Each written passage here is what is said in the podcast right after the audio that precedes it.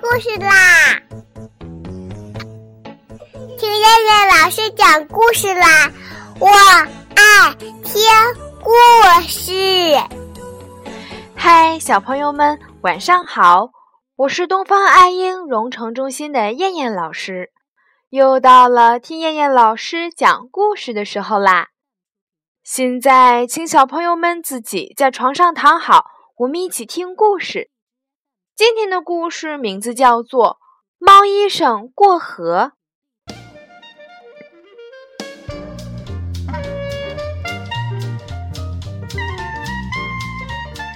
早晨，猫医生要去河对岸的小山村给小动物们治病，但是，一到河边，猫医生就傻眼了。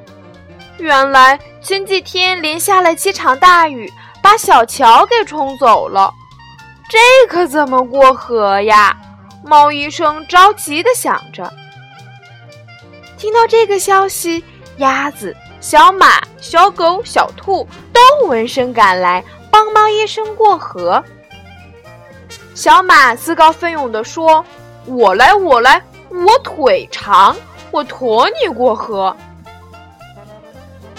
猫医生爬上了小马的背。小马一步一步小心翼翼地走向了河对岸，可是河中央的水太深了，小马只好又折了回来。聪明的小狗向四周看了看，发现河边有几棵大树，灵机一动，想出了一个好办法。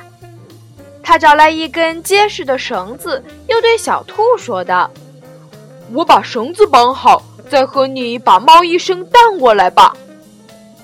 小狗又对猫医生喊道：“猫医生，你要抓住绳子的那头，我和小兔把你荡过来。”猫医生抓住了绳子，一、二、三，猫医生腾空而起，可猫医生太重了，手一滑，扑通掉进了水中。水中的猫医生挣扎着，鸭子赶忙下水，奋力朝猫医生游去，一把就抓住了它的尾巴，想把它拖上岸。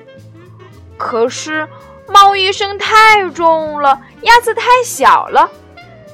幸好水牛伯伯及时赶过来，鸭子将猫医生扶上水牛伯伯的背，顺顺利利地过了河。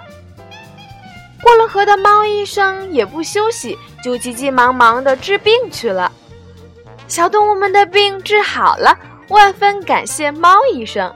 猫医生微笑着说：“要谢就谢帮我过河的朋友们吧。”